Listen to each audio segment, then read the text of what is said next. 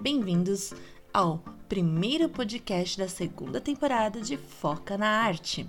Eu sou a Aika Su, a sua Red Queen, e hoje vamos falar um pouco sobre alguns tipos de desenho que podem auxiliar no seu processo criativo. Mas antes de a gente entrar nesse conteúdo, eu gostaria primeiro de agradecer a todos que acompanharam o nosso podcast nesse primeiro ano de vida e convidá-los também a seguir o nosso Twitter, RedSul, e conhecer um pouco mais sobre os outros trabalhos. Se você ainda não é nosso seguidor lá no YouTube, no canal Foca na Arte, se você ainda não tem contato com outros dos nossos trabalhos, aqui na descrição do nosso vídeo vai ter o link do meu Linktree, onde tem tudo que vocês imaginarem, todos os posts, todas as novidades e as nossas redes sociais. Então segue a gente lá e confira um pouco mais dos conteúdos que vão estar disponíveis para vocês nessa segunda temporada. Nessa semana tá saindo o último vídeo da temporada anterior lá no YouTube do Foca no Início, que é um programa pensado para quem tá começando a desenhar, e na semana que vem já começa a entrar o conteúdo da segunda temporada. Então eu espero que vocês aproveitem bastante.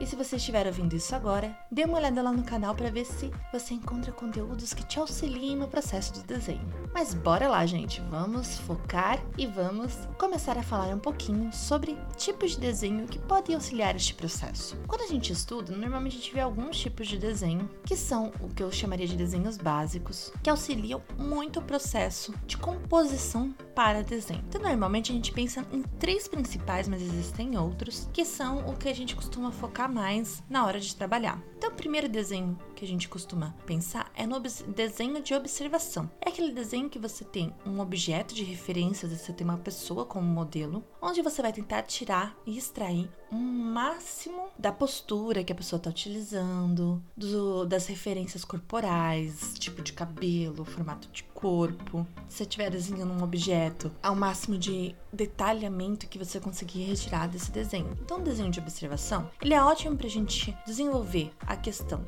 da nossa proporção, se a gente consegue representar e geometrizar, isso é uma coisa bem legal, o máximo de informações possíveis para chegar na melhor qualidade de desenho. No último podcast que nós fizemos aqui no canal, eu falei um pouco sobre o sketchbook e sobre a questão realmente de você registrar esses desenhos e ter um, um local onde você tenha esse compêndio de informações. E o desenho de observação é um dos desenhos que a gente utiliza no sketchbook.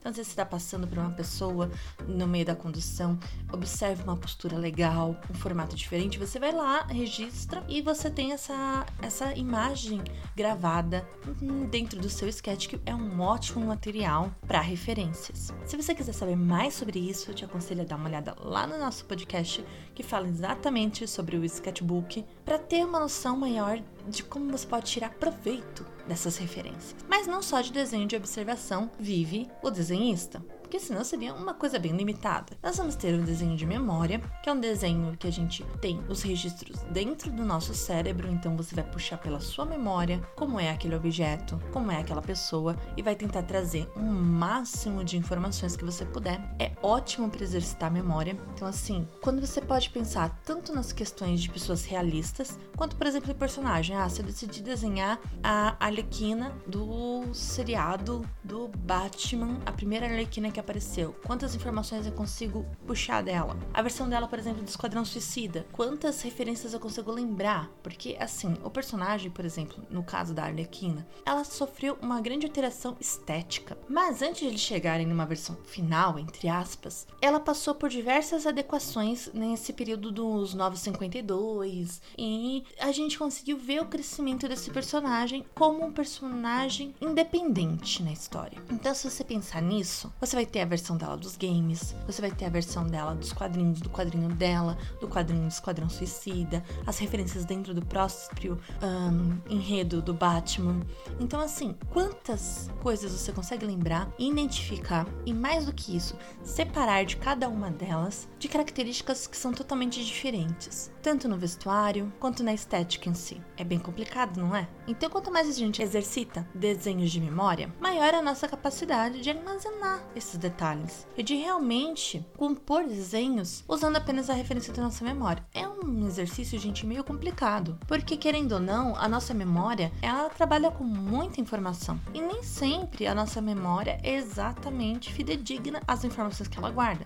Às vezes uma coisa que você lembra não aconteceu exatamente daquele jeito. Às vezes um personagem que você lembra não era exatamente do jeito que você lembra. É bem complicado. E quando a gente fala um pouco desses formatos de desenho que são baseados na nossa mente, a gente acaba sem querer esbarrando no nosso terceiro exemplo, que é o desenho de imaginação. Quando você imagina, você cria um personagem, um objeto, um cenário do nada. Aquilo não existe no mundo real, mas você criou a partir de vários fragmentos de informação algo teoricamente novo e exclusivo. Por que eu digo, gente, teoricamente novo exclusivo? Porque hoje em dia é muito difícil você criar alguma coisa 100% original, que não tem nenhuma referência em nenhum lugar próximo àquilo. É que nem você decidir desenhar uma garota gato, colocar as orelhinhas, colocar o cabelo. Há grandes chances de você esbarrar em algum personagem já existente, de alguma franquia. Então, esse que de desenho de imaginação, você está concebendo um personagem o mais original que você puder.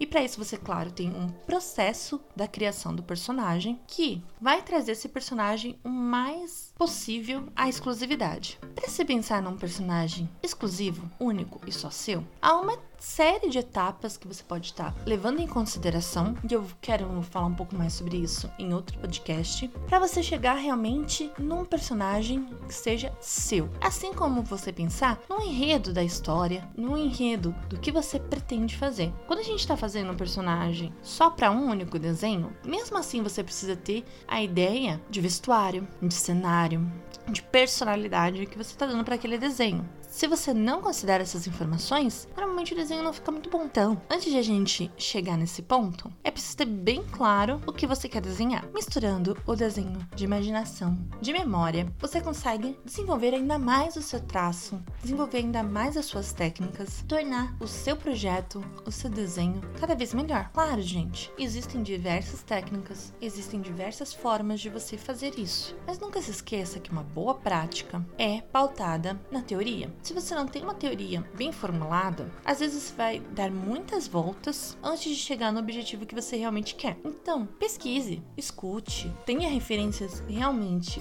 válidas para você saber exatamente aonde você quer chegar. Isso vai te economizar muito tempo e muito trabalho. Claro, existem diversas outras técnicas e formas de se desenhar, vários outros tipos de desenho, mas tendo em vista já esses três básicos, você já consegue criar muita coisa. Nos próximos podcasts, eu vou aprofundar um pouco mais esse assunto, falando sobre a construção do personagem, a construção de um bom enredo, de uma boa história, e nós vamos pensar um pouco mais em como nós podemos melhorar o nosso traço nesse 2021. Eu espero que você tenha gostado gostado. Se você gostou, deixe seu like, seu coraçãozinho, depende muito da rede que você está nos escutando. Comente e compartilhe com quem você acha que realmente gostaria de ouvir esse tipo de conteúdo. Eu sou a Aika Su e espero vocês no próximo podcast do Foca na Arte.